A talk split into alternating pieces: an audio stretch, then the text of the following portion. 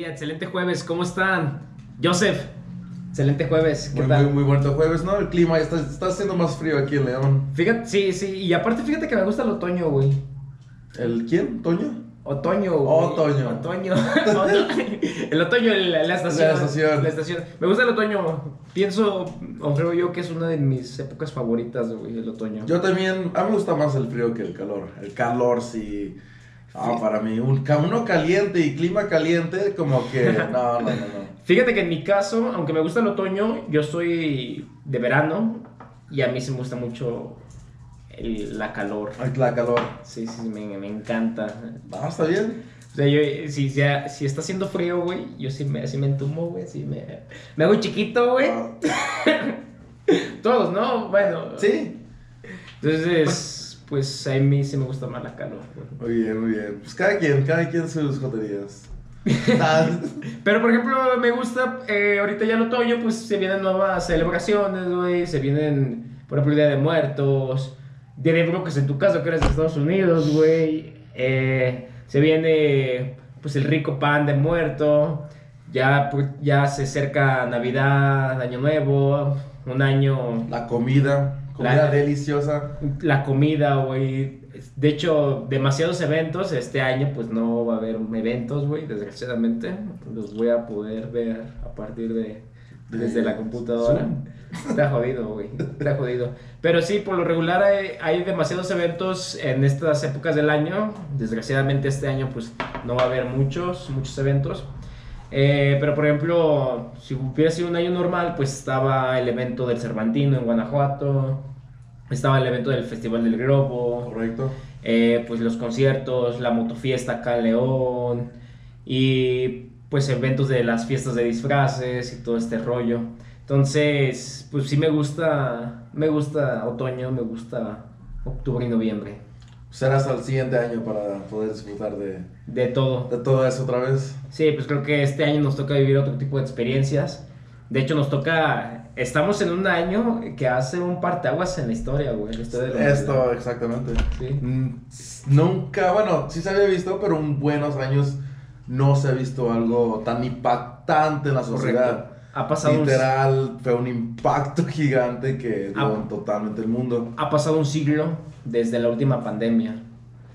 Entonces, desde la última pandemia que acechó el mundo así Ujú. muy, muy cabrón. Ha habido otras pandemias más recientes Sí. como el SIDA o así, pero bueno, eh, hace una pandemia así como la de la actual, sí fue hace un siglo. Y es muy interesante porque ya los, la mentalidad, todo está totalmente diferente. O sea, ahí, ahí ves pandemias en dos diferentes eventos que está muy interesante. Sí, pues una nueva normalidad, güey, una nueva normalidad en todo. Y a lo mejor yo, no sé, vamos a durar otro año más o menos así, igual utilizando el cubrebocas, una Sí. cierta distancia, con eventos más cerrados, igual la parte de los bares y, y todo este rollo. Pero pues sí es un año diferente, un año difícil para mucha gente y pues bueno, otoño 2020 pues nos tocó vivir así pues hay que disfrutar este, el momento, güey, y pues disfrutar como, o al menos vivir la experiencia, güey. ¿Sí? ¿Sale? Pues bueno, ¿te parece si comenzamos? Va. Muy bien. Fabricando la historia. Dicen que el simple aleteo de una mariposa puede cambiar el mundo. Hola, buen día. Mi nombre es Humberto Barza y junto a Joseph les estaremos contando a través de este podcast historias de personajes, eventos, descubrimientos científicos o innovaciones tecnológicas que para bien o para mal han realizado cambios en el transcurso de la historia. A lo largo de los capítulos te vamos a abrir, te vamos a invitar a abrir tu mente, hacer una recolección de cultura, historia y política, así como de pensamiento analítico y de cómo hemos cambiado como humanidad. Bienvenidos. Joseph, el día de hoy tenemos un tema bien interesante, güey. Bueno, me gustó, me encantó el tema. Sí. Lo propusiste, de hecho, tú. Y es un tema en el que desde hace tiempo atrás yo quería saber cómo, cómo se manejaba. Sí, yo también la, idea de cómo comenzó, ya tenía una idea, pero quería realmente saber más, un poquito más a detalle y pues, muy interesante. Fíjate que a mí me generaba mucho eh, como tipo intriga o bueno, no intriga, sino que el saber cómo funcionaba el e- este invento que, que- que- Mecanismo. este mecanismo que se realizó. Entonces, antes de continuar, les comento de qué vamos a hablar.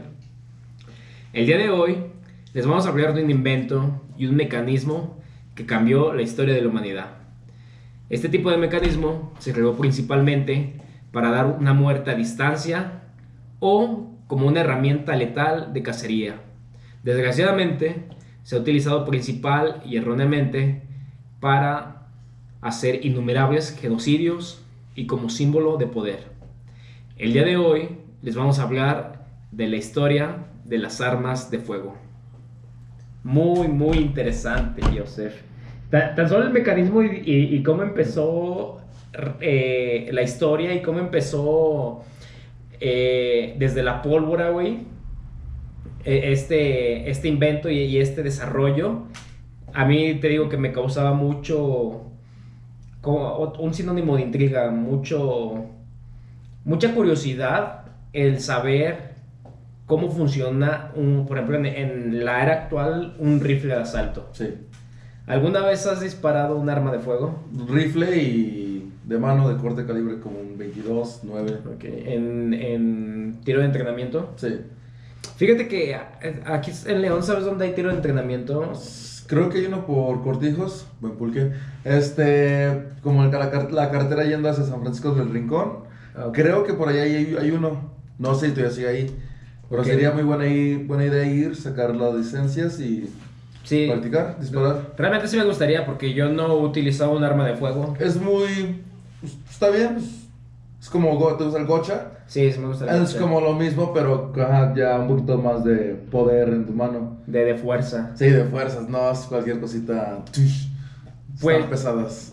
Pues si saben así de, de algún lugar que nos puedan recomendar aquí en los alrededores donde se pueda eh, tener como un entrenamiento de, con armas, recomiéndanos para ir y pues grabamos igual un video de, de cómo, cómo les toca. ¿Tú dónde estuviste entrenando? Ah, en San Diego. San Diego, California. Sí, era muy común. Como estaba también en la academia de, la, de un ejército, entonces la academia nos permitían...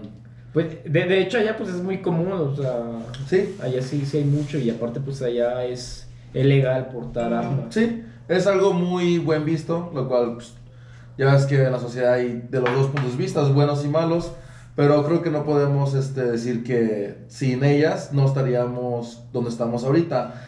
Estaríamos totalmente diferente gracias a esas armas, pero ahora existen puntos de vista distintos. Mucha gente está a favor, mucha gente está contra. Yo personalmente soy una de las que está a favor del, del de la importación de arma. A ver, pero Tú has vivido un tiempo aquí en México. Sí.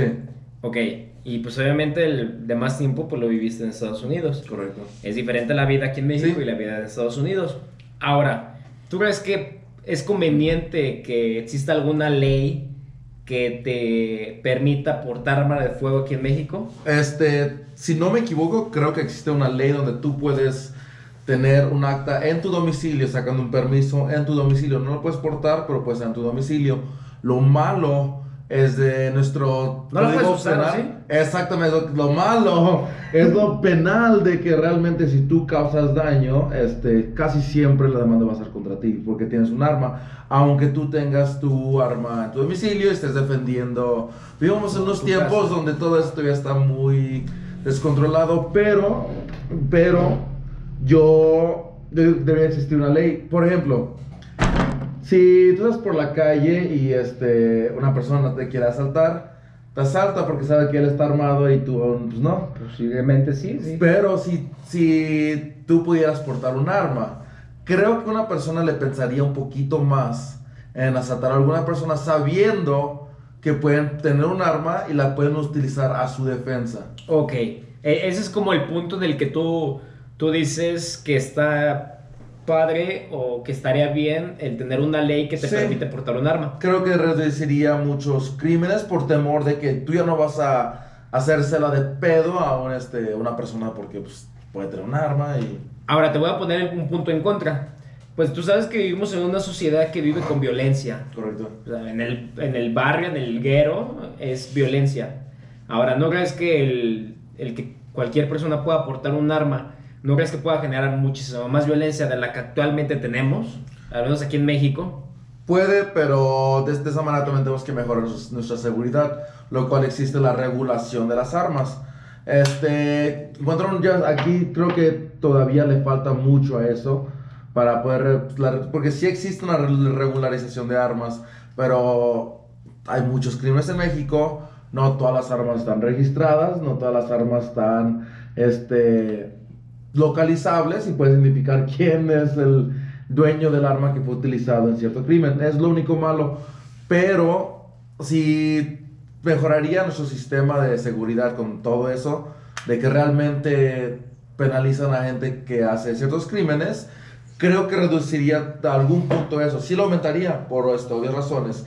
Ya todos pueden este, obtener un arma. Aumentaría, pero que creo que decaería a donde la sociedad ya está bien este, regulada. Pero entonces, ¿tú crees que todavía nos falta tiempo para poder llegar a ese punto de, de- de Sí, poder? sí, no pueden nada más de un día para el otro, por la sociedad que tenemos en México, decirnos que ya podemos portar armas. Creo que es un proceso de educación social y aparte de... Es un proceso largo, bueno, también la regularización, no, no creo que es un trabajo fácil para el gobierno. No, es- Suena ya- complicado regular armas. Suena sencillo el poder hacerlo, pero realmente es todo un tema de debate y, y de puntos de vista, de pros y contras, de cómo podría funcionar o cuáles son las cosas en las que puede afectar. Entonces es un tema realmente muy complejo.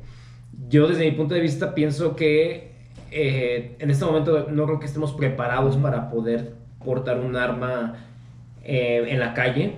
Sí me gustaría que uno pueda- pudiera portar un arma dentro de, de casa y que la ley cambiara un poco, porque sí, desgraciadamente aquí tenemos una ley donde a veces defienden más a los delincuentes que a las personas que estamos aquí chambeándole y, y chingándole bien duro.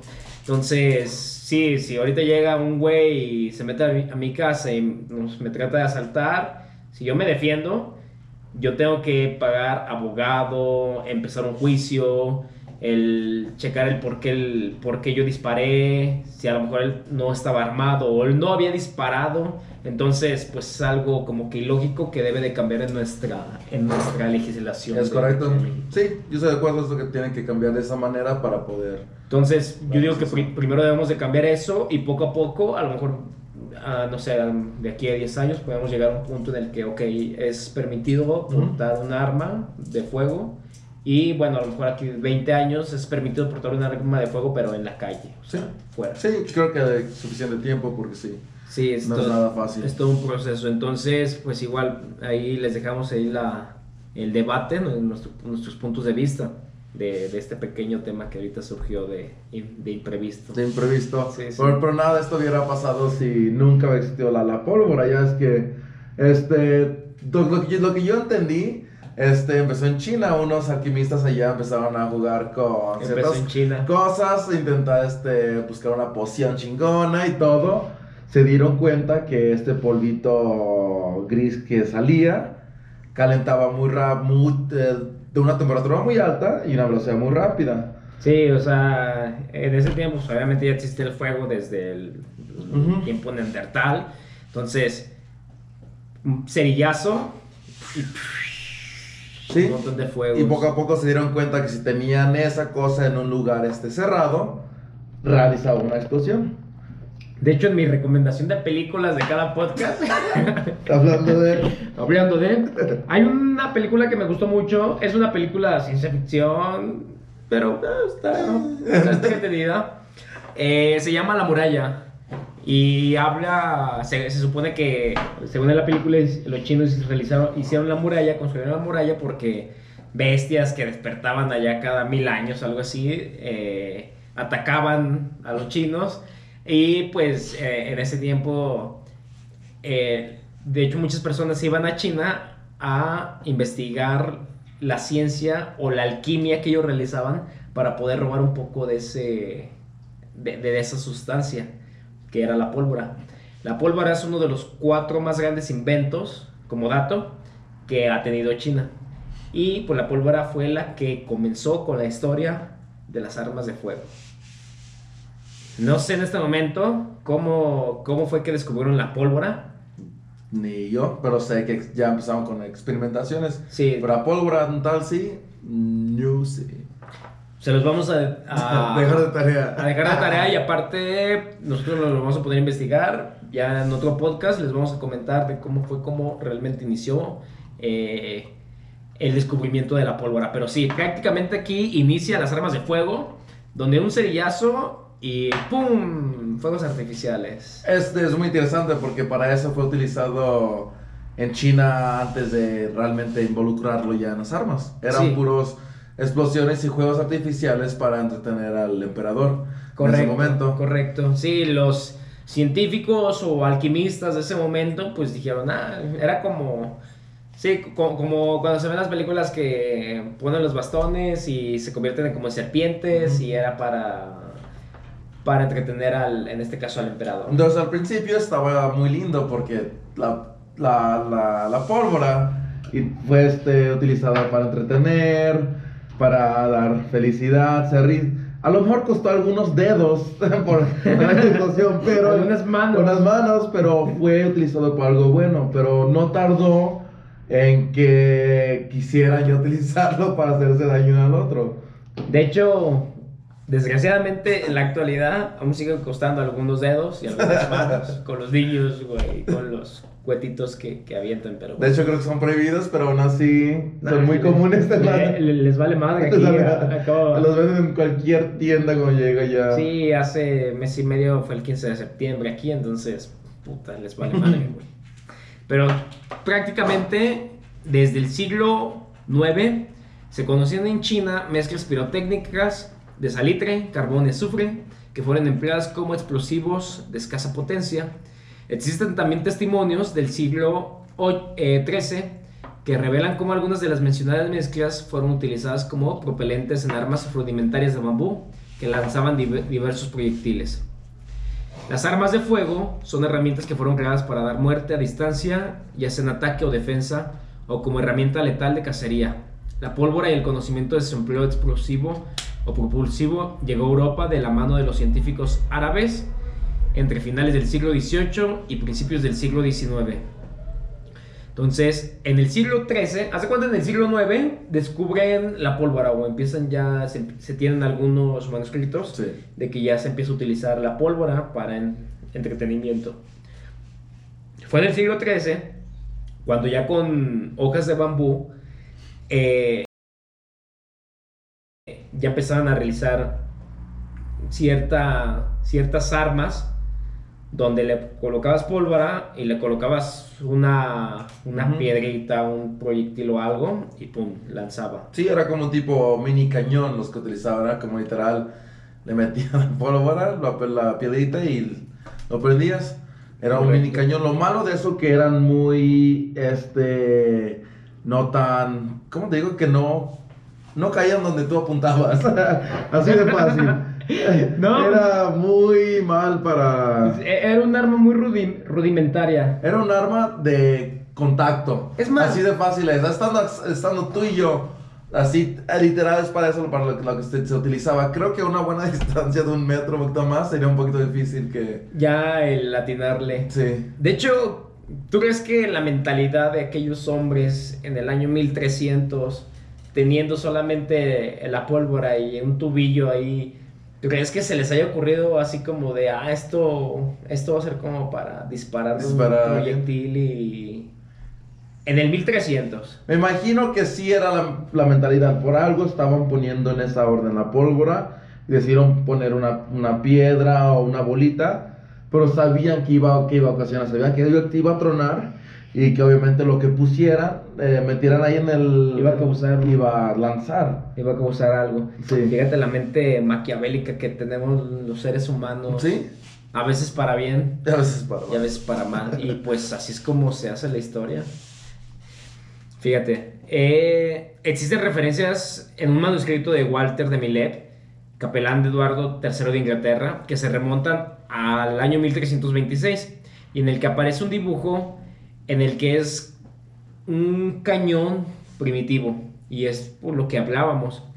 En 1364, eh, los cañones de... Ya, Perdón, ya se me fue aquí. En 1364 los cañones de mano no tenían ningún mecanismo de disparo. Entonces se insertaba la pólvora y posteriormente la, la munición. Se colocaba una, fe, una, una mecha ah, ah, con la pólvora, posteriormente se prendía y ya uno medio apuntaba así como que a, a, a donde uno quería que llegara la, la, la, bala, bueno, no se le llamaba bala, sino el proyectil, la, Sí. la ruedita. Y pues esperemos en Dios que si llegue a pegarle al destino, güey. Si no durabas 10 minutos o más para volver a cargarla. Sí, sí, de, de hecho era un proceso, pues obviamente rudimentario. Imagínense que ahorita estamos fabricando un, un proyectil de ese tiempo.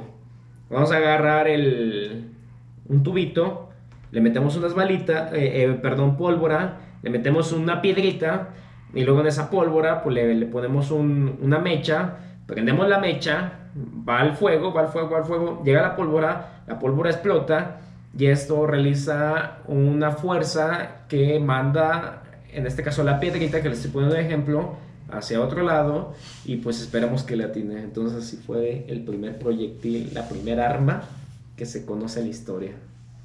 Y duramos 10 minutos en hacer todo este desmadre. Entonces no, no funcionaba de mucho en el año No. 1300. No, fue, fue cambiando por, este, por toda la historia. Este, creo que hasta el 1470 ya 1500 ya empezaron realmente a diseñar bien, bien ya un tipo de arma, ya con la mentalidad, Correcto. ya que este, mencionamos, ya como un arma de fuego para... Con esa menta- men- mentalidad maquiavélica que Sí. tienes, Joseph. Ah, creo que yo nunca hubiera... ¿Se te hubiera ocurrido hacer eso, güey? eso sí es muy, muy, muy, muy, muy... Tú con navaja, mejor. cuerpo a cuerpo. Cuerpo a cuerpo, papi. Puras, puros brazos, puras manos. En 1498 se realizó lo que es el cañón estriado. Se mejoró el, el cañón que se tenía y se aplicó el concepto de, del proyectil lanzarlo en tipo arco. Ujú. Se fijaron eh, en las guerras previas, bueno, las guerras de 1200, 1300, 1100, 1000, donde se utilizaba todavía el arco y la flecha. Entonces, lo que pensaron y lo que idealizaron y proyectaron ellos es de hacer un arma del tipo que funcionara como una tipo, el proyectil que funcionara como una tipo flecha. Entonces, ellos remontaron en el pasado y dijeron, ok, una, un arco con una flecha es un tiro parabólico, donde el güey manda la flecha y por la flecha se va así. Y pum. Entonces dijeron, vamos a hacer algo parecido para que funcione más o menos de ese tipo en las próximas guerras que puedan venir. Entonces lo que realizaron fue el, en 1498 el cañón estriado, se mejoró el cañón, se aplicó el concepto del arco y la flecha y la bala tenía un tipo de efecto del tipo, bueno, la parte de- del, del tubo de- de- del, del cañón, hace cuenta venía como un tipo espiral, como tipo circular. Pero al principio fue un problema, ¿no? Porque la aplicaban en todas. En vez, este, al principio eran puros cañoncitos que ponían así, este, de una manera redonda. Entonces llenaban todos de pólvora y todos de balas. Entonces imagínate que una no te Ah, vaya bien, ¡pum! Te truena todo. Él lo fue, entonces en ese, en ese momento fue una idea no tan buena, pero ya estaban pensando en giratorio, que estaba... Pues es que de hecho, o sea, cualquier cosa que tú inventes o realices, pues Todos siempre va a ser a error, a error y, ¿cómo se le llama? Error y prueba. A prueba y error, perdón. Actualmente, pues bueno, tenemos softwares que, que se utilizan para realizar el diseño y la simulación, pero pues en ese tiempo no había softwares. Eso Entonces, hasta que te muchabas la mano y a prueba y error, dices, como que no servía". funciona. Sí, sí, sí. sí. Eh, entonces, de hecho, el, cañón estriado, hace cuenta, de- del tubo, eh, se tenía un tipo espiral, entonces eh, ya se colocaba el, proyectil, se, se- lanzaba y ya sea como una tipo forma, la bala realizaba un tipo arco, un tipo tiro parabólico y pues lo copiaron de previamente de lo que es el arco y la flecha. Esto, eh, esto alcanzó una mejora y les daba una mejor precisión y una distancia mayor de alcance. Como tú dijiste hace un momento, donde a lo mejor de aquí a metro y medio, pues no te doy, güey, te salvaste, cabrón.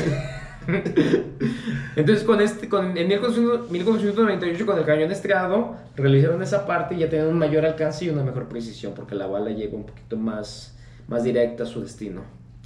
Ok, en 1509 fue cuando empieza la llave de rueda, que era lo que comentabas, donde ya le ponían eh, diferentes balas. Bueno, no, de, hecho, perdón, la llave de rueda, me estaba confundiendo, hace cuenta era un tipo encendedor.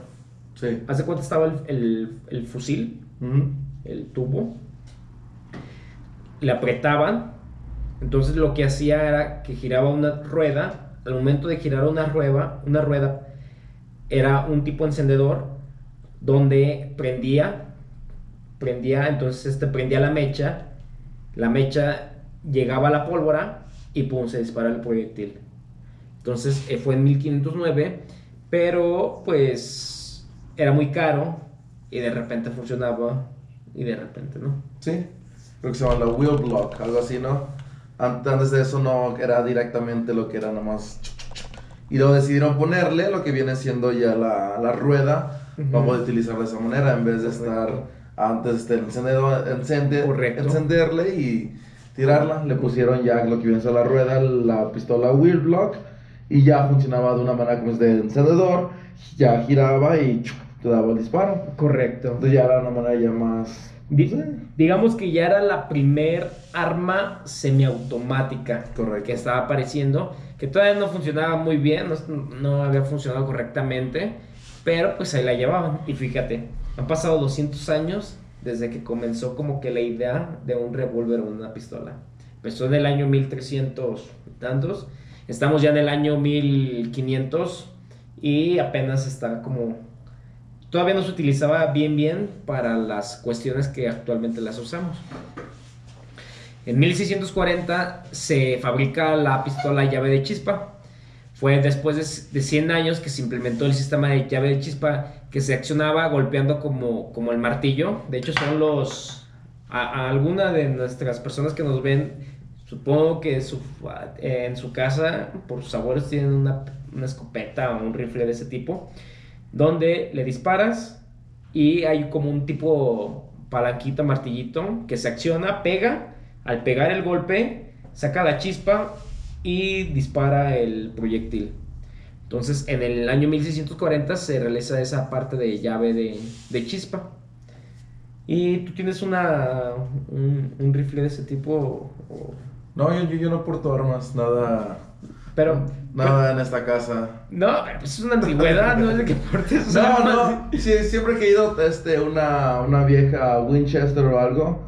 Pero no son muy, muy costosas. No, demasiado. Imagínate. me gustaría tener una. Te estoy hablando de un arma de hace 400 años. Una de pólvora sería muy chingón tener. Estaría muy padre. Nunca la dispararía porque me, me gustan mis manos, pero las valoro mucho. La vida es un riesgo, carnal. La mano, es, la mano derecha no se juega con la mano derecha, A veces sí. A ver, ¿eh? Deberíamos ir a la tienda de Rick en el precio de la historia. ahí agarramos una, a lo mejor con tener. Dos, dos, mil pesos la, la, hacemos. Posiblemente con dos mil pesos igual, no sé, nos cueste, no sé. No, a lo mejor no nos alcanza para nada, güey. Son 100 dólares, no mames. Un souvenir, una pluma con el nombre del lugar. Sí, güey. Bueno, entonces llegamos al año 1750 y en el año 1750 es cuando ya se comienza a poner en práctica las armas para la vida diaria y para el uso militar. Entonces, una vez que, se, que se fabrica la, la, llave de chispa en el 1640, durante los próximos 100 años se fue mejorando poco a poco. Entonces, esta arma ya era un poquito más, más práctica o ya más mejor de una mejor o más fácil forma de utilizar. Porque jalabas el gatillo, se accionaba el martillito, hacía el contacto, generaba una chispa, la chispa llegaba a la pólvora y pum, se dispara el proyectil. Y de hecho es ese tipo de armas, para que lo visualicen un poquito mejor, es el que sale en las películas eh, donde están así como con una tipo pistola y era en el tiempo de los Cowboys. Donde, eh, donde se enfrentaban uno a uno Y el que sacaba la primera arma era casi. El que disparaba primero era casi, casi, casi el que ganaba. Está chido, ¿no? ¿Tú jugarías eso?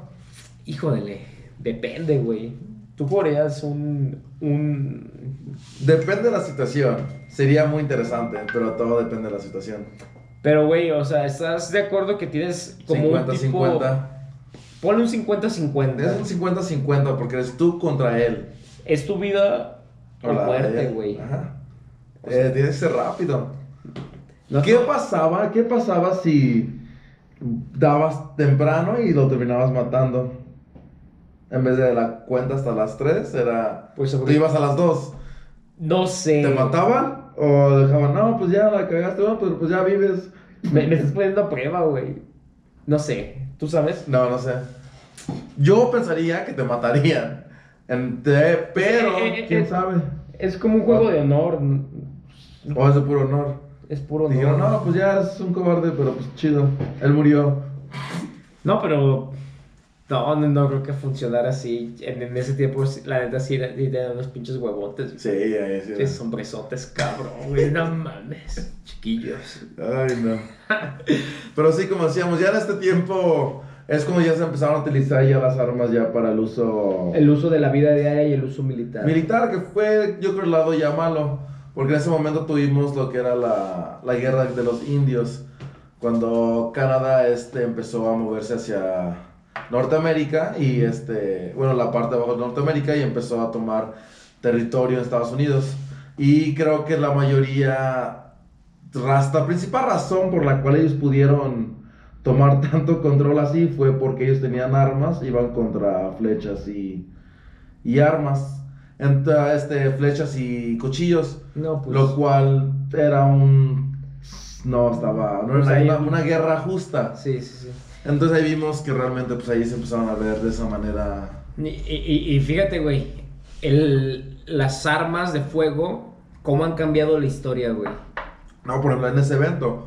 ¿Cómo hubiera sido ahorita si los indios se, ah, se seguirían este, en su territorio de, de Estados Unidos? Posiblemente, o sea. No, no sería una nación totalmente ya americana o de color blanco, sería ya La potencia que es, la potencia, pues, Estados Unidos es un, es un país de, de inmigrantes, o sea, hay de todo el mundo ahí en Estados Unidos, pero no sería el país que es Sí, actualmente. el primer mundo. Bueno, quién sabe, tampoco no queremos, decir que, que no pudieron también ser algo inteligentes, pero estaría, sería muy diferente, muy diferente hoy la sociedad en Sí. Estados Unidos, Sí, sí, sí. este, si no hubieran tomado, tomado el control de, de todo lo que es este, este territorio.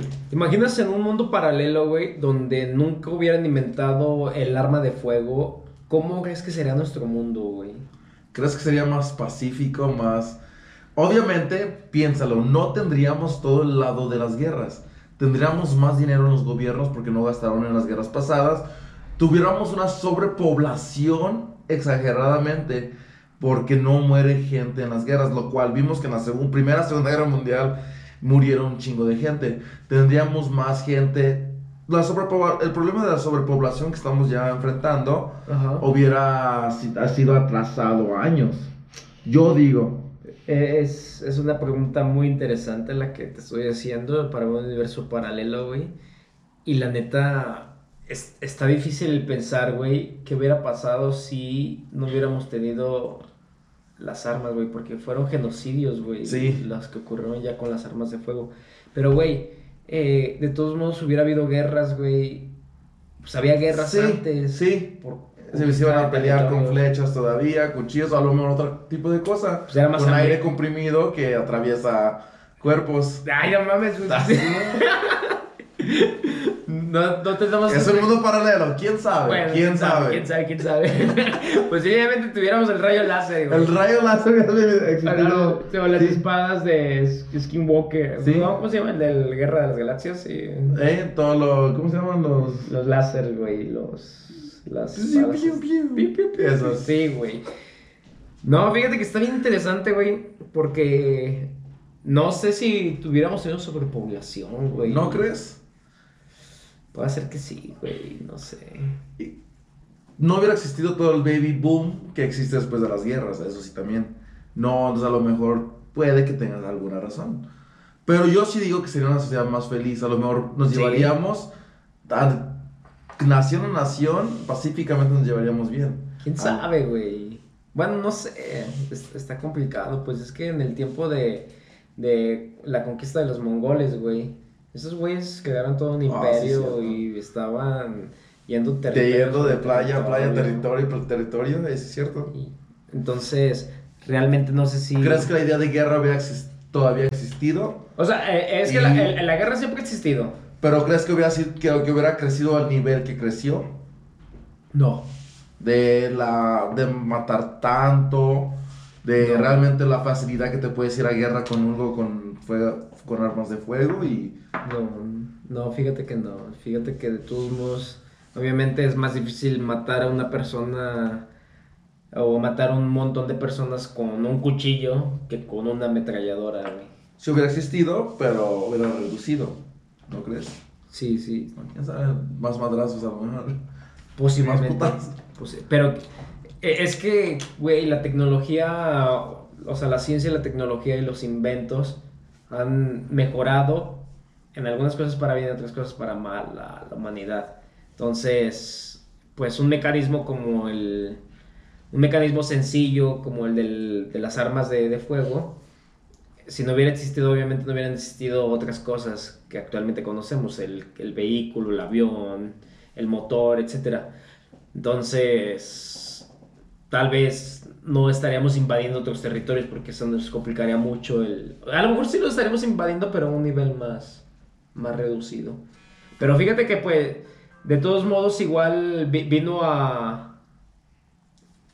eh, o sea, las... La tecnología vino a mejorar la calidad de vida. Al fin y al cabo. O sea, bueno, por Sí, una parte tuvimos sí. genocidios y por otra parte... Pero tuvimos muchos. También la te- tecnología funciona para muchas buenas cosas también. Sí.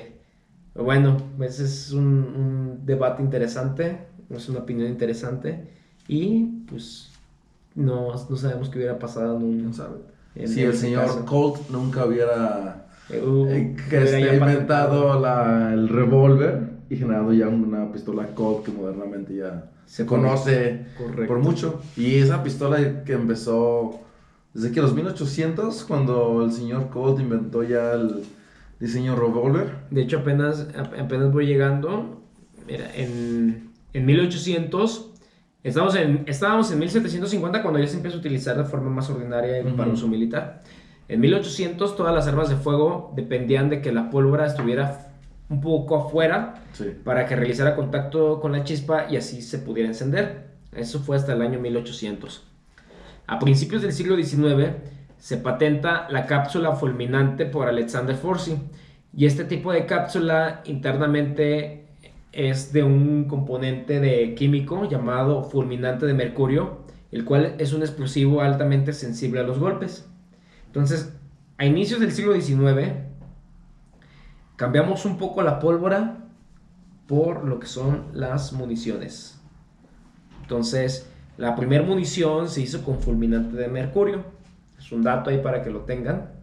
Fulminante de mercurio, el cual es un explosivo sensible a los golpes. Un golpecito, pum, estalla y pum, evita el proyectil. Entonces, es la primera bala así encapsulada que se tiene, que fue en a principios del siglo XIX que fue en los años 1800. En 1808, el cartucho autocontenido fue desarrollado por un armero, Jean Saulet, Jean Paulet, y por su compa François Pellet, o algo así, algo así. Perdonen mi pronunciación, mi francés está todavía muy mal. yabusu mukute français. Je ne. Entonces, eh, en 1808 se realizó un cartucho. Fabricaron un cartucho y pues este tiene cobre fulminante de mercurio dentro. Y esta arma era un arma, eh, un proyectil con una aguja. Entonces, al accionar el proyectil, la aguja realizaba esto, pegaba en, la, en el proyectil al momento de pegar, explotaba y el proyectil se, se lanzaba. Entonces, eso fue en el año 1808. En 1835 comienzan la elaboración de las armas de disparo múltiple, donde años atrás ya se había, ya, ya habían desarrollado más o menos como que la idea y el prototipo, pero no se podían producir por la complejidad del mecanismo de disparo. Y llegamos en Estados Unidos a Samuel Colt, que fue quien patentó y comenzó con la industrialización y producción en masa de estos primeros revólveres, lo que es las armas de disparo múltiple, donde pasamos de fusibles que solamente tenías oportunidad de un disparo, o sea, tenías oportunidad de más, de más disparos. pero, dabas uno, en lo que cargabas 10 minutos y todo, y ahora más rápido se reducía el tiempo. Por que cargabas unos 3 minutos, porque ya se habían desarrollado un poquito más. Pero pues, tres minutos, en tres minutos, pues igual te mataban. Pues yo con un cuchillo. espérame, ¿no? Sí, te mato, güey, con un cuchillo, güey. Entonces, en 1800, eh, en los años 1800, en Estados Unidos, Samuel Colt patenta y ya comienza con la producción. Este güey ya modifica bien, bien lo que es el arma de. de. Ah, se me fue el nombre, güey. De disparo múltiple. La patenta este güey realiza lo que es la línea de producción y empieza a producir en masa. Entonces, el güey, y de hecho muchos lo han escuchado, eh, Colt, Samuel Colt, fue el que patentó y comenzó con la fabricación de este tipo de, pistola. ¿Cómo ves, Joseph? El, ya cuando comienza un arma, ya a disparar más rápidamente. En 1861, después de que ya se fabrica eh, esta pistola de Samuel Colt, comienza con la empieza la ametralladora Galdin, creada por Richard Galdin. Es un arma de fuego de 6 cañones que lanza 200 balas por minuto. Y es como que la, la primera ametralladora. Se creó durante la Guerra Civil de Estados Unidos y este güey la creó principalmente para terminar con la Guerra Civil de Estados Unidos. Dijo, con esta arma. ¿De qué lado estaba? Estaba de los. De, del, lado de Estados Unidos. Del lado ¿El del bueno? Pues es que es. Es que era lado de Estados Unidos, pero eran dos lados, eran los. El norte contra el sur en la guerra civil, ¿no? Que pues- eran la, la lucha contra la esclavitud. Mm, pues no sé de qué lado estaba realmente. Pero, eh, o sea, lo que este güey quería era terminar con la guerra con un arma tan chingona como la que él inventó. Terminaron, pero no con la de él. Por ejemplo, bueno, Abraham Lincoln, que fue asesinado el 15 de abril de 1865, este, fue matado con una, una pistol de calibre 44. Habría estado muy interesante si hubiera sido... Con este tipo de ametralladora. Con la ametralladora que él diseñó para... La ametralladora Golding. Pero algo digo, muy interesante que pues, Abraham Lincoln una figura muy grande en ese tiempo, de la guerra civil, este, fue asesinado con un arma de fuego. Fue otro evento que fue impactado por un arma de fuego. Creo que si él hubiera seguido, este, hubiera mantenido un liderazgo y fuerte poder este, sobre el norte. Correcto. Aunque sí le funcionó, sí le levantó mucho y pudieron contra los del sur, pero si él hubiera seguido, creo que hubiéramos hubiera tenido un avance mucho más grande sobre la lucha de derechos de, de los humanos. Entonces, Benjamin Abraham Lincoln. Entonces, ¿sabes con qué arma? Con un, con un este, con una pesto, de una, una pistola. Ajá, no, normal de calibre 44 fue la. Fíjate, grandes figuras que que, que, que, que han estado en la historia ya empiezan a morir. A morir estaba Miguel Hidalgo, que fue, pues, fue más atrás, también fue ahí fusilado. Fusilado. Que estuvo, pues, pobrecito, colgado en nuestra lendiga, de chingón. Pero, pero fue, fue alguien que fue este, asesinado debido a un arma de fuego. Ya, Entonces ya estamos viendo ya, como dices, figuras grandes ya siendo impactadas este, por un arma de fuego. Por este mecanismo que se diseñó. Sí, porque si no lo hubieran matado así sacándole el corazón, como la película de Apocalipsis. Exacto, habría sido un poquito más sangriento. Un poquito más hardcore. un poquito más Hollywood. Sería chingón, Llegan y ¡ah! Sí, en los libros de historia nos dirían Miguel Hidalgo murió a través de, de que le sacaron el corazón. Sacaron el corazón. bueno, continuamos. Joseph, fíjate, en 1861 fue el, ahorita lo que platicábamos, que se inventa la primera ametralladora para, según terminar con la guerra civil, Ujú. para que digan, ay, güey, con ese invento ya no hay que hacer nada. Que no terminaron con ese invento, pero bueno, era una idea del, de este Richard Golding. Richard. Sí. Ok, en 1880 se fabrica la ametralladora moderna, creada por Hiram de Steve- Steven Marsing, el cual inventó la ametralladora automática, la cual disparaba varios cartuchos hasta que el usuario deja- dejara de apretar el, el pues literal, el, dis- el disparador, güey. Entonces, ya en este punto, bueno, pa- para platicarles un poquito cómo se va generando lo que es lo que son las armas y cómo van avanzando. Cuando Samuel Colt eh, patenta la pistola con revólver, es un mecanismo donde pues es una pistola de revólver, va girando. Al momento de girar, eh, explota la, el. ¿Cómo se le llama? El de mercurio. Ay, se me fue el nombre.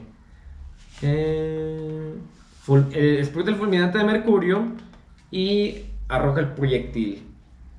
Gira, vuelve a girar, hace prácticamente lo mismo, explota el fulminante de mercurio y arroja el proyectil. Y así sucedió sucesivamente. Cuando ya se fabrican las armas de las ametralladoras, prácticamente es como el mismo principio, pero a una mayor velocidad. Y aprietas y van disparando ya con el cartucho y literal así así así, así como lo dije así con mi boca Exactamente así. de hecho le estaba platicando con un amigo güey Eh, me dice oye güey ¿por qué no hacemos trap? y le digo ¿y cómo vas a cantar güey? Entonces me acordé de un video, güey, de Snoop Dogg, que está ahí con 50 Cent y otros Ajá. raperos, y que estaban criticando al trap, y que el Snoop Dogg dice, no, pues de hecho es el mismo estilo, siempre... Y ahorita me acordé, güey, por la ametralladora.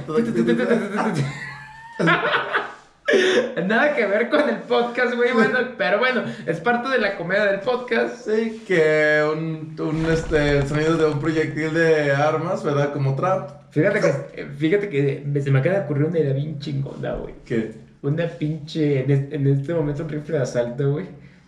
Que cante trap, güey. Ah, con a huevo. Eso sería.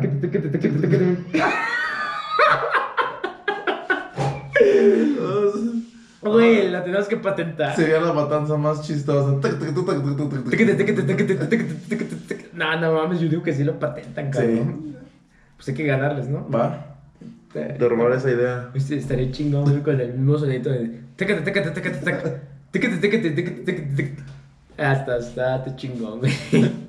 Pero prácticamente así funciona la ametralladora. En 1884 empieza la pólvora sin humo, inventada por Paul Bitt, el cual, cuando ya eh, eran las guerras, ya con los, los fusiles, siempre que, que se tenía la pólvora, arrojaba cierto humo al momento de hacerla de de disparar el proyectil, pues con la pólvora, inclusive se ven en las películas de antes, como la película del Patriota o algo Sí. por el estilo, que arroja cierto humo. Entonces este humo, pues obviamente la vista de los, de los soldados, pues se nubla. Entonces pues ya no sé Sí, por tantos disparos, maquinaria, pues sí. Imagínate, güey, que tú estás en el frente de batalla, güey. Pinche disparadero. Todos disparan y se llena de humo. Pinche este de humo, güey. ah, Chingados disparan. Yo digo que nada más disparan a lo puro pendejo. Y agarraban. Traición a su propio compañero por la espalda. El que- Impostor, pam. El impostor, el que estaba cinco filas eh, posterior. Los tiré enfrente, ya no lo viste, le diste en la cabeza. Ahorita que dices del impostor, todavía no juego a mangas. Yo, yo sí lo empecé, güey, mi trabajo lo juega, entonces está interesante. Está interesante el aspecto porque este, puedes comentar en la votación, Ajá. puedes escribir a los demás, entonces como que dice, oye, ¿quién fue? ¿quién fue? Puedes, si tú eres impostor, hacerte, no, es que yo vi el amarillo con no sé qué. Como la gente no te, bueno, puedes jugar en línea, no te conoce, te hace caso. Yo siempre hago eso, yo digo, ah, es, es- es el amarillo. Y todos votan amarillo, tío, chale, yo no fui y lo votan. Güey, acabas de revelar tu estrategia maquiavélica. O sea que está, entonces está chido Among Us. Está interesante, es un juego que pues, lo vas a empezar y está divertido, pero tarde o temprano te va a aburrir. Pero está, está chido, te, lo- Está- te lo recomiendo. Ok, lo De voy a descargar. tiempos que no tengas nada que hacer, dices, ah, quiero matar tripulantes. Déjame descargar el. Está, el está chidillo. Muy bien, lo voy a jugar. Bueno, entonces, eh, continuando con, el, con la historia del podcast. En 1884 es donde se inventa la pólvora sin humo, eh, creada por Paul Beat, el cual pues hace un cambio importante en la historia, donde pues ya no tiene la bronca, los soldados ya no tienen la bronca en cuestión de guerra, pues de que se les tapaba literal la vista. Para finales del siglo XIX, las armas de fuego autocargadas ya se colocaban, ya se colocaban todas las balas y en automático la, la pistola o el rifle las iba colocando en automático, en automático. Entonces, eso fue a finales del siglo XIX, en los años 1880, 1890. Creo, y yo honestamente no creo que fue un, un buen este, atributo hacia la pistola, porque pues ya posterior a eso, ya que se, decidió el mundo. se pueden hacer Oye, vamos a hacer una guerra mundial. Holocaustos, güey, masajes. Entonces, ¿qué idea fue de que, pues imagino que en ese momento tú llegabas a las, a la gran junta de las Naciones Unidas, llegaba pues Estados Unidos, ay, güey, pues, tengo una, un arma. Llegaba Rusia, llegaba, ah, no más, llegaba Stalin ahí caminando, ah, no, tengo también un arma, yo, está chido, ah. Pues obviamente los demás no se podían quedar fuera. Entonces, no, no quiere ser el tonto en la fiesta de las Naciones Unidas que tiene un cuchillo cuando todos tienen ya armas. Entonces, dice, ¿sabes qué? Pues también tengo que armar y todos deja agarrar esas armas. Y ya con el mundo teniendo armas en su mano, pues dijeron, ¿sabes qué? Vamos a partirnos la madre. Pe- pe- Pero pues ni llegaron a las Naciones Unidas, güey. Las Naciones Unidas se hicieron posterior a la Segunda Guerra. Más bien eran complots entre países donde... Carteros. Sí, güey. De- "Ah, Mira, yo tengo esta. de- La Primera Guerra Mundial. Güey, tenemos esta tecnología, tenemos... ¿Cómo ves? Le calamos. Porque, güey, en el desarrollo de las armas, no lo estoy mencionando, pero estuvo involucrado Estados Unidos, estuvo involucrado Austria, estuvo involucrado Bélgica, estuvo involucrado Alemania. Desgraciadamente no estuvo involucrado México. Bueno, sí estuvo involucrado. Ahorita voy a mencionar algo de México, pero muy levemente. Pero pues prácticamente los países desarrollados en ese tiempo pues fueron los que estuvieron involucrados. Alemania, Estados Unidos, Bélgica, Austria, eh, China en los inicios y pues ya nada más. Y fueron los que fueron a la guerra mundial, fueron los aliados y... Pues eh, sí, guerra mundial fueron todos, inclusive la segunda guerra mundial fueron, eh, inclusive hasta fue México allá, Ya, ya, y se metió la mano. Oye, a barrer un quiero poco. meter mi manita. Sí, sí, sí, fue el escuadrón 201, Pero sí, 401. Pero pues ya en esos tiempos ya que mal, ¿no? empezando ya. Pero sí, sí, aquí ya a finales del siglo XIX ya las, las armas ya estaban disparando ya en automático, ya comenzaban este tipo de, de tecnología. Pero, güey, pasaron 500 años, o sea, desde el 1300 que ya más o menos tengo como que la idea de hacer Sí. algo así, pasaron más de 500 años para poder lograr Mejorarla. un- más o menos ya de este tipo que, que dices, ah, pues está, está chido. Te voy a mencionar algunas armas. Winchester, modelo mil- está muy buena. 1903, que fue para el mercado civil de Estados Unidos. Se sigue, sigue fabricando Winchesters, hacen armas muy muy buenas. Siempre el tipo rifle, pero es una marca muy muy Muy reconocida. Sí. En México eh, fue Mondragón en 1908. Para el ejército mexicano fue una, un arma Mondragon. Mon- Mondragón eh, para México, 1908. Y el fusil automático en 1917 para el país de Francia. Entonces han sido tres armas icónicas para, très bien. para diferentes países en dos continentes. Estados Unidos, Francia y México. Estados Unidos la Winchester, que es pues digamos legendaria, Sí. una Winchester. En México la Mondragón no la conozco. No la conozco. Verga. y el fusil automático para Francia. Ok. Y, eh, estamos en el año ya 1920. Ya terminando ya la, La Primera Guerra Mundial. Guerra Mundial. Y creo que también debido a eso, creo que fue un gran impacto, ¿no? Ya gracias a la Primera Guerra Mundial, no gracias, bueno, pues gracias a la Primera Guerra Mundial, este... Debido a la, Debido a la debido Primera Guerra a la Mundial. Primera Guerra Mundial. Este, hubo un- una, una división de naciones ya en este mundo, bueno, en este punto, este, la, la, la finalización de la guerra mundial realmente impactó cómo, continúa, con- con- con- continuaría todo el mundo posterior a eso. Gracias a esa, a esa guerra, a esa guerra mundial, culparon a Alemania, lo que tuvo que pagar, desmilitarización, etcétera, etcétera. Creación de las Naciones Ajá, Unidas. todo, des- todo después de eso creo que generó lo que en, este- en el futuro estamos viendo ya, pues, en alguna, ya posteriormente en la Segunda Guerra Mundial. Creo que gracias a la primera existió la segunda. Sí, de, hecho sí. Sí. De, de hecho sí. Sí. Sí, gracias a la primera. Sí, Que existió la segunda. literal. Entonces fue un momento donde cambió nuestra, nuestra historia. Porque Alemania quedó muy jodida por la Primera Guerra Mundial. Llegó un puto loco, frustrado. No, un- bueno, loco, ge- genio loco, frustrado. Sí. Vamos a hablar de él. Le vamos a dedicar posiblemente dos capítulos Sí. a este personaje. Adolf Hitler. Heil Hitler. Ay. Nein Hitler o Heil Hitler o no sé cómo, lo que sea. Pero pues gracias a este güey y a la retórica que tenía y al, a la parte tan así, tan profunda que, que, que pudo transmitir a sus, a sus ciudadanos de que era la mejor raza, gracias a estos güeyes se hizo la Segunda Guerra Mundial. Se levantó, se levantó Alemania, pero pues, lamentablemente fue con- Fue de esa, de, ese- de esa forma.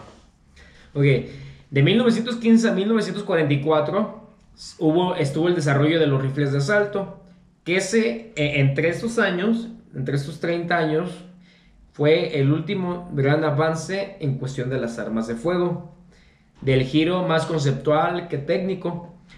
Excepcionales armas de fuego caracterizadas por el balance entre el fusil y la ametralladora hicieron una combinación y realizaron lo que es el rifle de asalto. Y el rifle de asalto, la neta, está. La neta está bien chingón. Yo solamente lo he utilizado en Call of Duty Perro. y en Fortnite. Pero como niño rata. Esa está chingona. Eh, para los que juegan videojuegos y que. Y que sí les gusta ese, ese rollo, yo, yo también juego de repente, ahí cuando tengo un poquito, poquito de tiempo. Eh, siempre están lo que son las, los rifles de asalto. Entonces, pues son armas tipo ametralladoras, literal, es un rifle y puedes disparar, pa, pa, pa, tipo traba. Entonces, la neta está bien chido. Este fue el último avance respecto a armamento en la historia de las armas de fuego que fue durante el año 1915 a 1944. Y también empezando ya, como dices, ya empezando con esa nueva tecnología, pues, tuvimos un che desmadre, el desmadre que estaba pasando en Nueva York en ese momento con La Al Capone, la, la mafia. mafia, todo el Al Capone, desmadre. sí. Y creo que ese güey era fanático de la ametralladora. Sí, el AK-47. Sí. El AK-47 o el calibre 50, corno de chivo, como lo conozcan, es un rifle de asalto. O sea, todas las armas que conocen, eh, que, que, que han escuchado aquí, bueno, que nos escuchan en el podcast, eh, que el rifle de asalto, que el AK-47, que el calibre 50, que el cuerno de chivo, que bla, bla, bla, desmadre y medio, pues, prácticamente son rifles de asalto. Y es una combinación entre el- la pistola y el fusible y la ametralladora. Eh, porque es una combinación, porque arroja, en primer lugar, pues tiene el, mismo, el mismo funcionamiento que cualquier pistola, eh, tiene la velocidad de una ametralladora y tiene la, la parte ergonómica de un fusil. Entonces la combinación de estos tres y pues con esta pues desgraciadamente se han utilizado para muchas malas cosas. Entonces es la arma que utilizan actualmente eh, tanto el ejército como grupos delictivos, como el narcotráfico, etc. Y pues los rifles de asalto, la neta están chidos, eh, solamente para campos de entrenamiento. no tengan un rifle de asalto en su casa. No, no está tan... Está, está, está, está chido un rifle de asalto, pero no es como para estarlo... Como para uso hogareño. Entonces, esta fue la última arma que se, que se modificó en cuestión de tecnología y ciencia. ¿Se la llevaron a la Segunda Guerra Mundial o aún seguían con la...? Ah, eh, fíjate que tanto en la primera, en la primera como en la segunda guerra mundial se utilizó más el, el fusil, bueno, el rifle, pero de el disparo único, ¿no? de disparo único. Como un semiautomático. No, no utilizaron tanto No, no, de, de hecho no utilizaron un automático. Inclusive puedes ver en las películas. Que la segunda onda, donde Oh, tú oh. pensarías que dije, ya, van a usar la nueva tecnología. Güey, güey, van a decir, nah, este güey se basa en las películas, no mames". No, en los documentales, güey. Eh, sí, es el rifle el que utilizan, tanto en la primera como en la segunda. Ya, ya posteriormente, te digo que después del desarrollo que termina en 1944 y cuando ya comienza como la parte de los rifles de asalto, y a partir del año 1950 y en la actualidad es lo que seguimos utilizando los, los rifles de asalto como un arma más compleja y más potente en cuestión de armas de fuego. En la cuestión del ejército y en la cuestión bélica, pues desgraciadamente la inteligencia y la mente y el cerebro humano, eh, el átomo lo, lo partimos en dos y creamos la bomba atómica. Pero esa es esa historia para otro podcast. Es otro, otro tema muy interesante. Sí, demasiado interesante, muy, muy interesante. Entonces, en cuestión de armas, prácticamente la ciencia y la tecnología se termina hasta 1944 y de aquí para el real, o de aquí para la, la actualidad, así, de aquí para el real, un poquito más de lenguaje de barrio, güey. Barrio. De aquí al, de, de ese año a la actualidad, se han hecho mejoras, pero mejoras del tipo, como tipo cartuchos más potentes, armas más ligeras, armas más compactas, resistentes, Más más, pequeñas. pequeñas. Y pues debido a eso, pues lo malo es que pues, se empezaron a ver igual muchas matanzas. Como mencionas en el 45, que tuvimos a Hitler, este, creo que su muerte, como por un impacto de arma, creo que también fue algo muy impactante en la historia. Creo que... Correcto. Creo, sí, yo pensando, si Hitler hubiera continuado, creo que hubiera sido uno de los hombres más grandes de, de toda esa región. Creo que hubiera continuado. ¿O crees que realmente el ejército, los, ejércitos estaban ya muy avanzados que sí lo podían? Eh, pues mira, Hitler fue un gran hombre en cuestión de historia, para mal. Eh, si hubiera vivido, pues ese güey lo querían vivo, güey. A ese güey lo querían vivo. Entonces este güey que dijo, a la chingada, yo no voy a dejar que me agarren. Me voy. Perdí, fracasé o no sé lo que haya pasado por su mente. Y pum. Un, un invento que se realizó. Vámonos. Entonces, pues así terminó la vida de Hitler. Y así han terminado la vida de muchas, varios. muchos personajes muy cabrones. Entonces, si nos brincamos 10 años después, ya este, en Estados Unidos, este, estaban, en ese momento estaban todos los problemas de, de racismo. Entonces estaba un hombre ma- llamado Martin Luther King, que igual estuvo levantando la palabra sobre los afroamericanos, que en ese momento estaban siendo discriminados, este, de una manera, este, verme, este, eh, verse menos en la sociedad y todo, lo cual igual, este, este güey fue disparado, asesinado, gracias a, A un arma de un fuego. arma de fuego. Y pues hasta el momento, pues recordamos mucho el 4 de abril, lo que... Y si este hombre no hubiera muerto, a lo mejor hubiera levantado mucho más y hubiera sido más rápido la aceptación de, Hacia la raza de negra. hacer la raza afroamericana. Pero pues fue disparado, este, sí logró hasta el momento que vimos obtener todo lo que debe de obtener, pero creo que hubiera sido de una manera mucho más rápida. También uno de los, de los más grandes presidentes que ha existido en Estados Unidos, güey, John F. Kennedy, eh, fue asesinado por un arma de fuego y fue por un francotirador. Fíjate que a mí me hubiera gustado ser francotirador, güey. Es un arma muy chida, a mí es una arma que me gustan las M24, son las, rifles muy fuertes y muy, muy chidos. Eh, a- a el, el- el arma de, de un francotirador es prácticamente un rifle, con la diferencia que tiene una mira del tipo telescopio, del tipo como un, como un telescopio, donde pues tú puedes ver a una distancia muy de 500 metros, un kilómetro, inclusive más. Pero pues ahí entra mucho, un chingo la, la ciencia, donde tienes que ser bien coco y bien matemático y bien físico, donde dices, ay, Sí. güey, eh, la temperatura, el, El viento. el viento, la, la velocidad del viento, el ángulo, la persona a la que voy a asesinar, si, si va caminando, corriendo. No Sí. mames, Física. Es Está- física. Está, muy chingón, güey, esa parte de los francotiradores. Y pues fue, así fue asesinado John F. Kennedy. Igual, pues otro, ya después, algunos años después, uno de los, hasta el momento, uno de los presidentes que mucha gente valora que pudieron haber cambiado lo que viene siendo México. Este, en el 94, Posiblemente. este, tuvimos el asesinato de Colosio.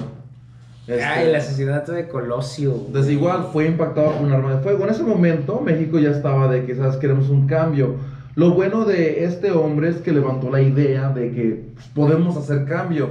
Unificándonos, este, realmente existe lo que es el cambio. Antes de eso, uno se conformaba con el gobierno que tenía. Llegó este hombre que nos dio la idea de que, ¿sabes qué? Podemos hacer un cambio en general si queremos. Entonces, en, en este momento al gobierno no le gustaba esta idea que pudieran, que le metieron a la gente que, oye, podemos ir contra el gobierno. Y, y- y es que lo que, lo, lo que tenía Colosio, güey, es que era del mismo PRI, güey. El PRI que estaba en el poder y el PRI manchado y culero, güey. Llega un güey y dice, ¿sabes qué? Vamos a mandar a chingar a su madre Sí. todos los corruptos, los presidentes, Sí. bla, bla, bla, bla. Obviamente, pues sí, como que se trae ganas el güey de hacer Ujú. algo diferente. Muchos de las élites poderosas no les convenía y es cuando hacen el atentado. Toman este invento, Arma de fuego, arma de fuego y... ¡pum! lo matan.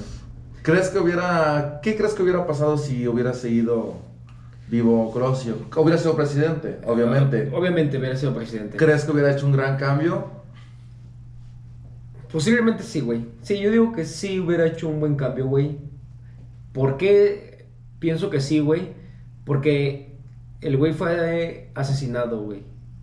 O sea, realmente, eh, si, bueno, las élites poderosas, si no hubieran tenido temor de un personaje que llega al poder, no le hubieran hecho so- absolutamente nada. Pero como sabían lo que era capaz de hacer esta persona, sabían lo que sí podía hacer, implementar y que podía enjuiciar los X. Inclusive ni lo planearon chido, simplemente le dijeron un güey, ve y mátalo en Sí. un meeting de ese güey y ya. Ujú. Pero yo pienso que si hubiera hecho algo muy padre, hubiera hecho algún cambio, si, si no lo hubieran asesinado por las élites del poder que teníamos en, en ese tiempo. Sería muy interesante, hubiera sido muy, muy interesante tener a esa persona en su gobierno para ver cómo hubiera ¿Qué, qué- qué hubiera pasado? Entonces, sí, fue este un evento que ocasionado por un arma de fuego que cambió... que cambió la historia la de historia. México. De Me- al menos de México Sí. cambió la historia de México, güey. Entonces está, está muy interesante toda la parte de, De, de ahí. las sí, de las armas de fuego y todo lo que han cambiado, güey. o sea, nos han cambiado completamente. Y pues desgraciadamente pues las armas de fuego actualmente se utilizan para Sí. simplemente realizar violencia. Violencia. También en ese año, muy interesante es de que tenemos este... ¿Te gusta la música, obviamente? No, no me gusta. este, el El rock. reggaetón. El reggaetón, el trap. El, el rock, ¿sí te gusta? Sí, sí, Este- también escucho un poco de rock. Este año el vocalista de Nirvana, Kurt Cobain, también se Con una escopeta. suicidó con una escopeta. Una escopeta. Con una escopeta.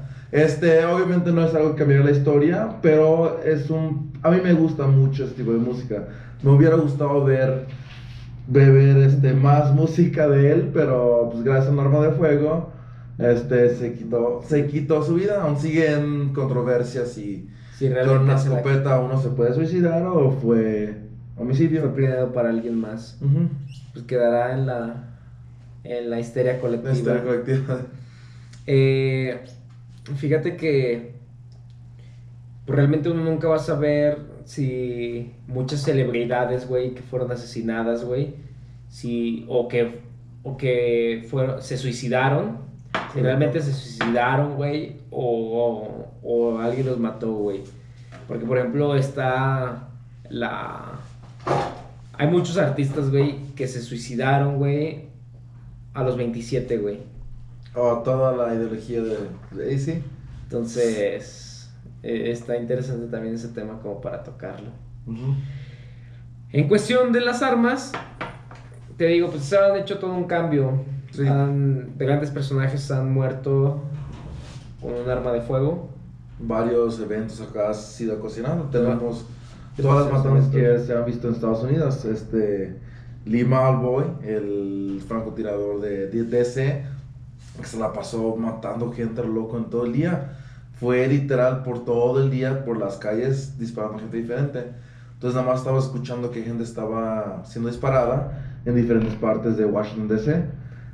Luego están, tenemos todas las balaceras que han ocurrido en las escuelas todo eso creo que nos ha, impactado a la gente de Estados Unidos este, un poco. Ahora, pero ah, ahí te vas a contradecir, güey, porque al inicio del podcast tú estabas comentando de que estaba bien que se utilizaba, utilizaran armas de fuego, güey. Sí, está bien. Pero oh, se utilizaran, obviamente, para una buena razón. Si me entiendes, este sí, sí, debemos de, de tener el derecho de poder portar y tenerlas, pero como te digo, este no no vamos a nunca eliminar a la gente mala que tiene en sus manos este, objetos que pueden hacer daño. Correcto. Siempre, siempre hay una frase que siempre me gusta. La pistola no mata, es el hombre que la maneja. Tú, tú pones una pistola aquí en la mesa, no, no le va a hacer daño a nadie. Correcto. El que hace daño es la persona que toma el arma y decide tomar la acción. Correcto. Entonces, las, las armas no son malas, la, es mala es la gente que, que las porta. Aunque en Estados Unidos se me hace muy extraño, bueno, pues imagino que no está tan, tan estricto, que es este todo el manejo de, del examen psicológico antes de que te dan tu permiso para portar un arma. Pues es que como ya, de, igual forma como cualquier persona puede ir a comprar un arma, la puedes conseguir muy fácilmente. Sí, no están caras, están muy, accesibles. Entonces, esa es la cuestión. Pero sí, ya debido, debido a las armas de fuego, ya actualmente en la historia pues vemos muchos accidentes como esos. Ah, ahora te, voy a hacer una pregunta de debate, güey. Eh, yo he visto y he escuchado muchas publicaciones y cosas donde dicen que eh, los videojuegos han sido causantes de matanzas en Estados Unidos. No, mi punto de vista, ya a mí me gustan los videojuegos, yo soy amante de los videojuegos, okay. colecciono videojuegos, okay. este, no son causantes de las matanzas de Estados Unidos, pero sí contribuyen a, meter, a la idea de que puedes causar daño este, a la sociedad debido a muchos juegos que se dedican a eso. Tenemos Grand Theft Auto, que es uno de los juegos más criticados, pues es la misma razón.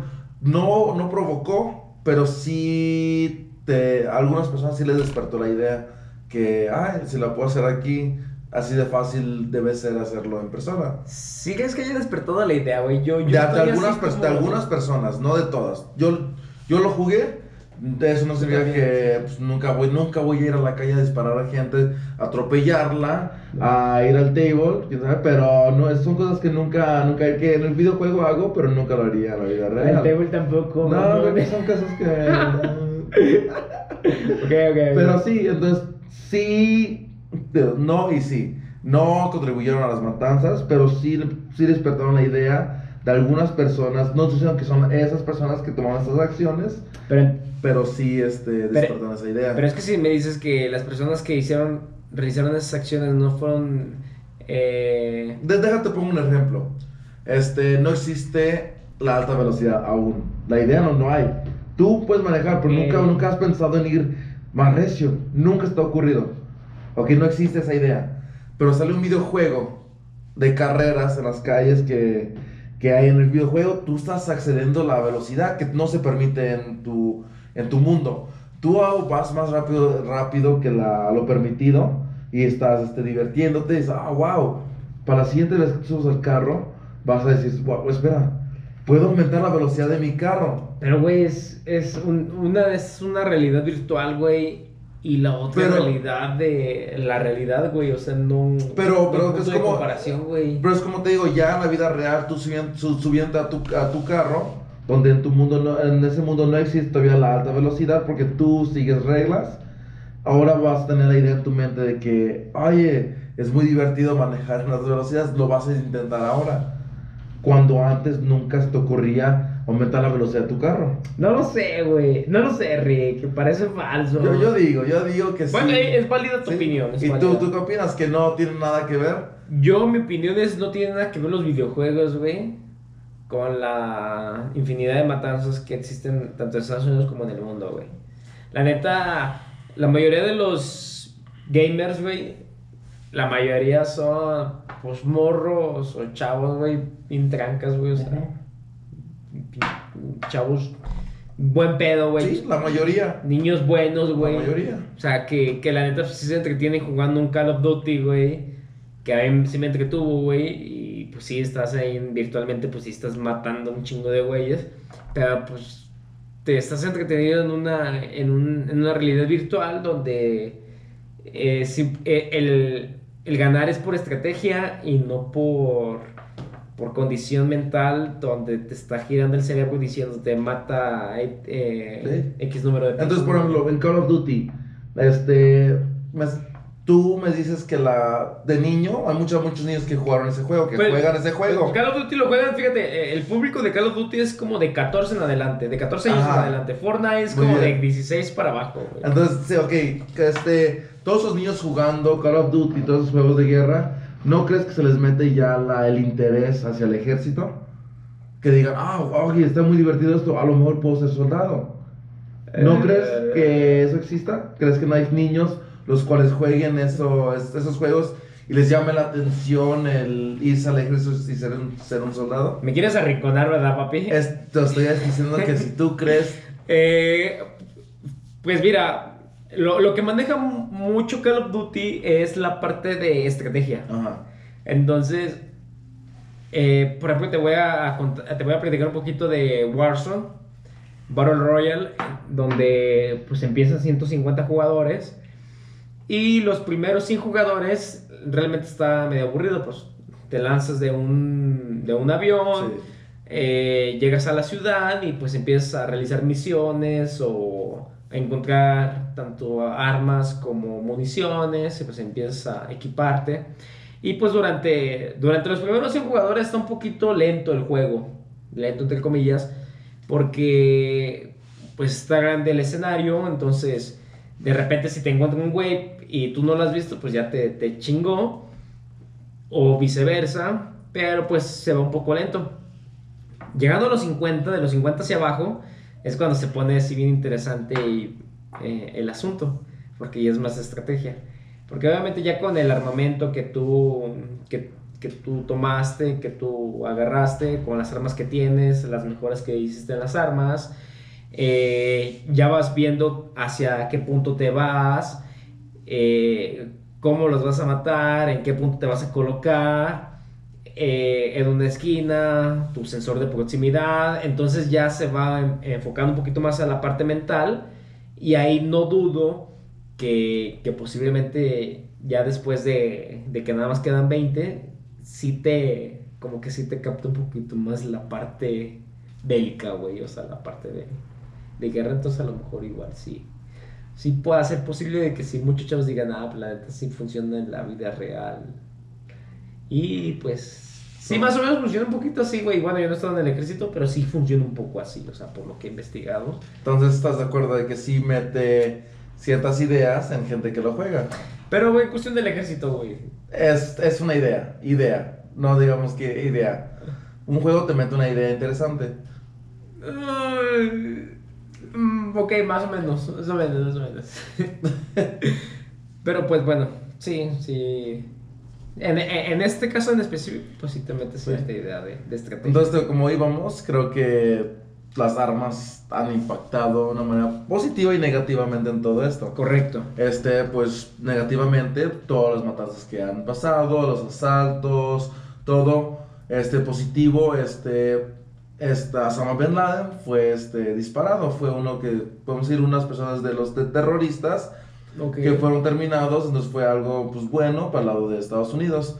Este, muchos tienen la controversia de que pues, no para el Medio Oriente no era algo tan bueno porque Ok. tumbaron su régimen, pero para otro lado sí. Entonces hemos tenido todo ese beneficio y malo de las armas. Sí, Más malo que beneficio hasta el momento. Yo, yo digo que sí más malo, pero pues es, Sí. yo digo que es parte de que De tenía que- aprendizaje. de aprendizaje, de De que la sociedad vaya poco a poco progresando, sí, progresando y aprendiendo. Utilizarlo para bien. Correcto, y pues bueno, pues actualmente las armas, te digo, desde el año 1950 no se genera un cambio así tan, tan brusco, sino que es, se hace una mejora, pero prácticamente es el mismo funcionamiento. Sí. Y pues bueno, respecto a lo que comentaste, es por eso que las armas tienen un lugar en nuestro podcast, por el cambio que han realizado en la historia de la humanidad.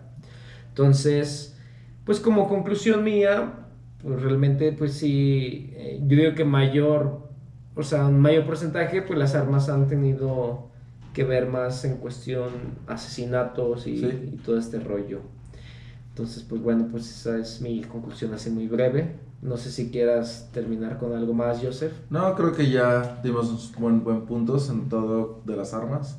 Igual, digo, digo que está, hasta, el, hasta el momento han tenido un lado malo Y más que nada un lado malo. por sí, malo, pero, es nuestra culpa, es como humanos, como Correcto, sociedad. como, como, como sociedad, como humanos, No como sabemos, utiliz- no sabemos utilizar ciertas cosas Todavía para beneficio. Todavía no, te, no, no vivimos en esa en ese mundo, mundo ¿no? feliz. Utópico, En ese utópico. ese mundo feliz. Pues bueno, pues creo que sería todo por el día de hoy en nuestro podcast. Este fue el capítulo 7. Un capítulo muy interesante, la neta me, Ujú. me- me gustó mucho. Espero que les haya gustado mucho también a ustedes. Y pues nos vemos el próximo jueves. Un capítulo más. Les tenemos una sorpresa para el siguiente capítulo. Espero nos sigan escuchando, nos sigan viendo en YouTube. Eh, nos escuchen en Spotify. Síganos en nuestras redes sociales: Facebook, Twitter, Instagram, en Spotify, en Google Podcast, YouTube. en YouTube también para que se suscriban. Ahí le den eh, suscribir y en la campanita para que les lleguen las notificaciones de nuestros podcasts, nuestros videos. Estamos subiendo contenido. Y pues bueno, espero que, esperemos que les haya gustado. ¿Algo más que quieras agregar? ¿No? ¿Sería todo? Será todo. Pues otro buen podcast. Buen podcast. Y nos estamos viendo la próxima semana. Que tengan excelente fin. Pásensela muy padre. Abríguense que empieza a hacer un poquito ya de frío. Y pues, excelente sábado, excelente domingo. Nos vemos para la próxima. Y pues bye. Hasta luego.